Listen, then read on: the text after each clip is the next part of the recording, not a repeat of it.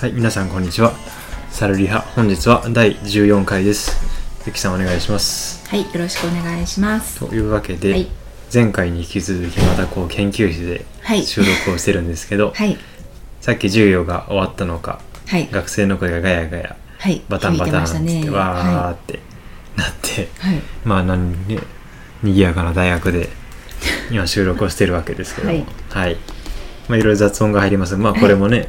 はいリアルそうでなすこねう空気感ということで、はい、伝わりはい、ますかね。触れ渡りかなと思います。はい、お願いしまます で、前回は三角筋をしていきましたので、肩の周りの筋肉ですかね、す。はまた。はいい、。そうですね。今日は前鋸筋っていう筋肉をほうほうほう取り上げてみました。はい、前鋸筋です。はい。前鋸筋とは、はい、前鋸筋漢字のイメージがつきますか？前鋸筋前のね。ノコギリの筋肉っていう風に書いて前鋸筋っていう風に読みます。うーん。まあ、字のごとく、まあ、形状がこうのこぎりみたいな形をしてて、まあ、それがこう肋骨にね付着しているのでこういう名前が付けられたっていうふうに言われてますほうほうほうほうなるほど、前なるほ鋸ど。筋はいで、まあ、この前鋸筋っていうのは例えばこう呼吸をね深呼吸する時とかに、まあ、この筋によってこう肋骨が引き上げられて息をとこう大きくね吸い込むことができます、まあそういったね役割のある筋肉になってきます、うんうはん。い、で、まあ、あの肩甲骨をこう前に押し出したりすることができるっていうふうにあの言われてますのでなんかこうボクサー筋とかっていう名前もねついてるみスたトいレでーすよトパンチを出すときにはいはい働いてくれるんですそようねで。すねでどの辺にこうどこから、まあ、肋骨につくんですけどその肩甲骨側についてるんですよね、これがそうですね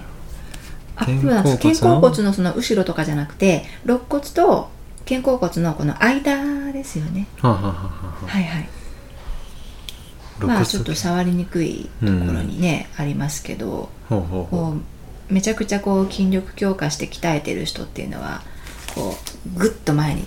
手を押し出すように力を入れたりするとこの脇腹の方にこううんノコギリみたいな形のうはいはい前鋸筋っていうのがこうポコポコポコポコっていうふうにうん浮き出てきます、なるほど、私実際見たことないですけどそういう人うーんそういうふうになんか見えるみたいです、うんはいあれでしょ肩甲骨の内側縁でしょはいはい肩甲骨のこう背骨に近いところうんから肋骨に伸びてるんですよねそうですあよあねですよねいやさっきなんかこう肩甲骨と肋骨の間って言って たから停止が停止が肋骨面ですよはあ、はあ停止が肋骨面ですよ騎士は騎士はあの肩甲骨肋骨の方ですね第1から第8の,、はあ、ああーのなる肋ほどなる骨ほどです、ね、皮脂がはいは肋い骨で、肋骨からスタートしてからスタートして肩甲骨についてるのか、い肩甲骨の内側縁についてる、はいはい、はいはいなるほどなるほどはいそういうよ形くわのかりねまし筋肉が前鋸筋っていうふうに言われますたですねはいあとあれですね機能的にこう肩甲骨を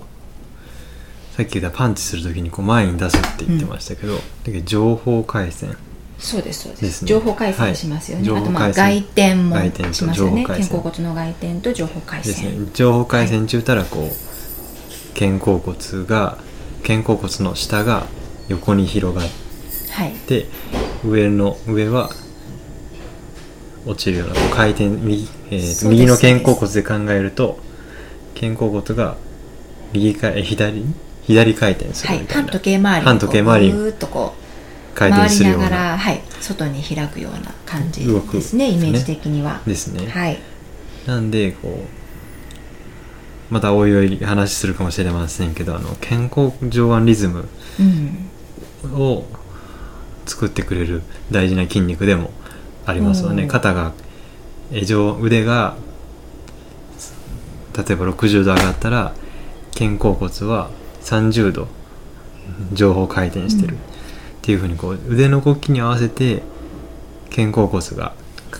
半時計回り右の肩甲骨で考えたらうん半時計回りにはい回転しますけど、はいその